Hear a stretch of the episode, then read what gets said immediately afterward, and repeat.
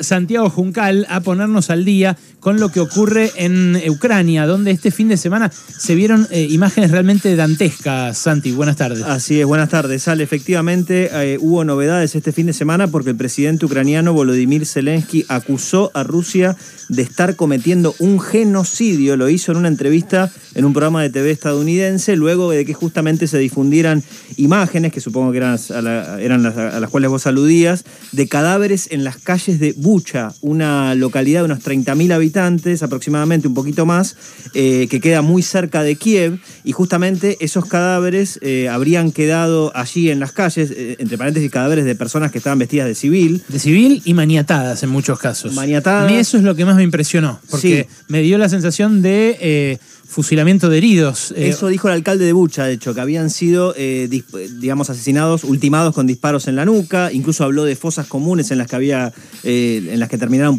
poniendo a buena parte de esos cadáveres. Yo traté, de serlo, traté de ser lo más cauteloso posible hasta que llegaras vos, porque sé que vos consultas tantas fuentes internacionales que no te vas a comer una fake.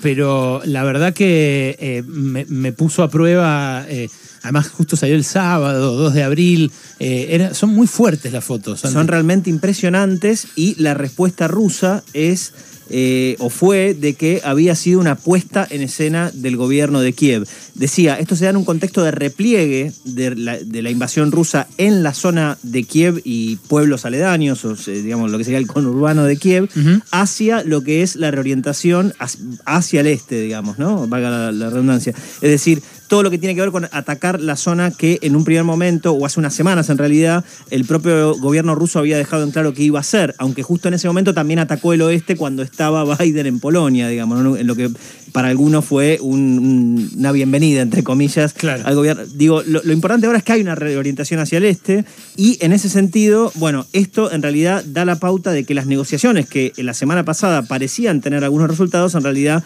no lo, no lo tuvieron tanto. En Estambul dijimos la semana pasada que había habido una reanudación de las negociaciones. ¿Qué dijeron Biden y otros líderes europeos hoy? Bueno, Biden pidió que Putin enfrente un juicio por los crímenes de guerra en Ucrania. Se sumaron a estas declaraciones también eh, con diferentes diferentes matices Emmanuel Macron, el presidente de Francia, Olaf Scholz, el canciller alemán, y lo que se supo hoy es que eh, bajo las presiones que viene teniendo el gobierno alemán para modificar para incrementar su dureza frente a Rusia, eh, se supo hoy que Alemania tomaba el control de la filial alemana de Gazprom. Es una novedad de hace dos horas esta. La empresa rusa Gazprom hasta septiembre va a estar tomada la filial por parte de la agencia pública que regula el sector energético en Alemania.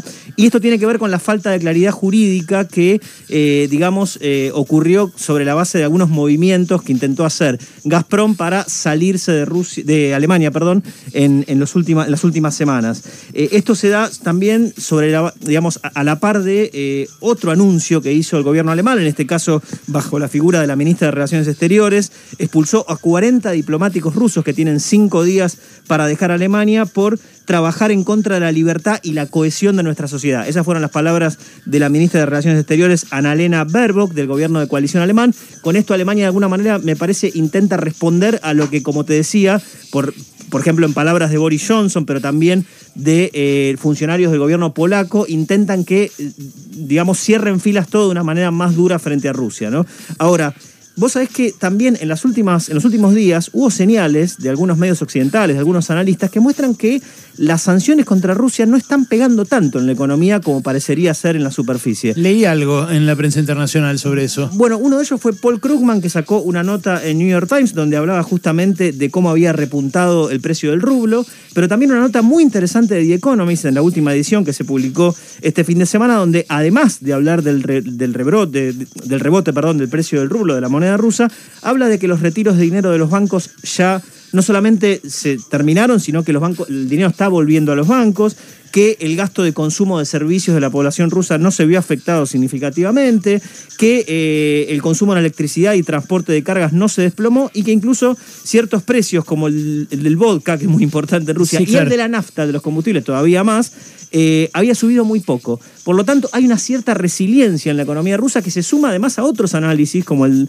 por ejemplo, uno, una nota de New York Times muy interesante la semana pasada que se titulaba ¿Y si Putin no cometió un error de cálculo y Occidente cayó en su trampa?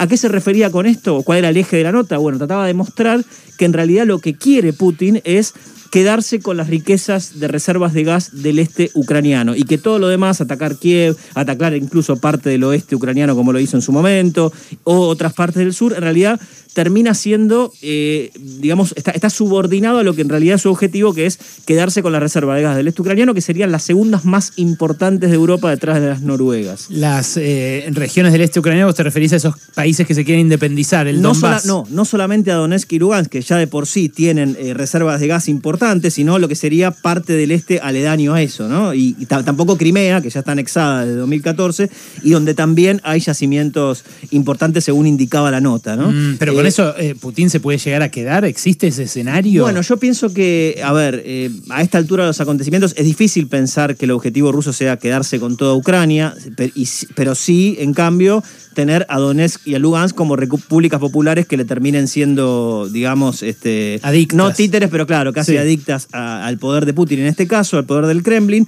Eh, en este contexto también se dieron dos triunfos electorales importantes para Putin, el de Vucic en Serbia ayer con casi el 60% de los votos y más importante aún el de Víctor Orbán, que consolida su poder ya de, eh, sería el cuarto mandato de, de Orbán al frente de Hungría, digamos, dos gobiernos del este de Europa que si bien han, se, han plegado a lo que serían las, las, sanciones, también han tenido apoyos parciales a Putin en ese contexto, no se han plegado a todo. ¿no? Víctor Orbán es el que persigue a los gays, ¿no? Persigue a los gays, eh, persigue a los inmigrantes, digamos, tiene una política muy racista, sí, sí, es un conservador populista, pero que eh, digamos, obtuvo más del 53% de los votos. Su modelo es el de un Estado iliberal, así lo ha planteado ah, en, ciertas en ciertos posicionamientos públicos, incluso sí.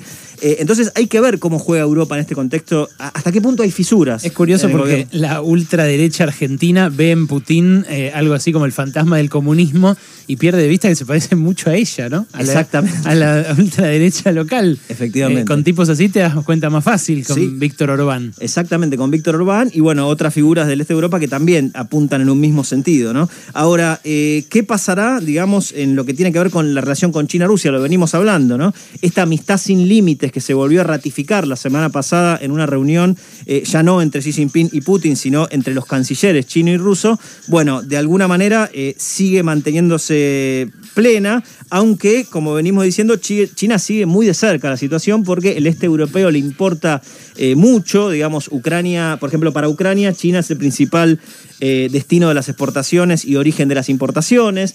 Todo lo que es la estrategia de la ruta de la seda está muy pendiente de su entrada hacia Europa por el este. Entonces, bueno, por ahora lo sigue manteniendo, no ha habido cambios significativos en ese sentido. Es más, esta reunión entre cancilleres hasta podría decir que se solidificó todavía más la relación chino-rusa.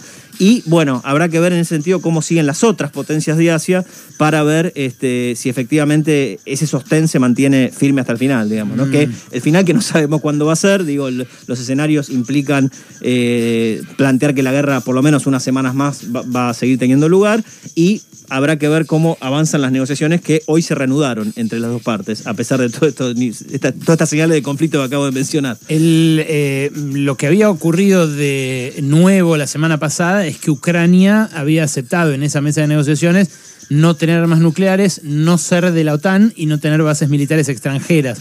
Eh, ¿Eso qué, en qué quedó? Eh, no, Rusia no dijo si estaba conforme con esa oferta, si quería algo más, no, no hubo un avance de Yo creo que no hubo avances porque además, mira, me había olvidado algo importante. El viernes ya hubo una señal de conflicto, es decir, antes de, las imágenes de Bucha y estas declaraciones de, genocidio por parte de Zelensky y, todo lo que dijo Biden después, el viernes hubo una señal muy importante cuando se supo que por primera vez desde el inicio del conflicto, por primera vez desde el 24 de febrero, la invasión rusa a Ucrania, hubo un ataque ucraniano, según el Kremlin, a territorio ruso, cosa que no había pasado. Lo, de la refinería de combustible. La refinería de combustible en el oblast de Belgorod, que es limítrofe del oblast de Kharkov del lado ucraniano. Bueno, eh, del lado ucraniano ni confirmaron ni eh, refutaron que había sido un, ataque ucraniano. Yo pienso que probablemente lo haya sido.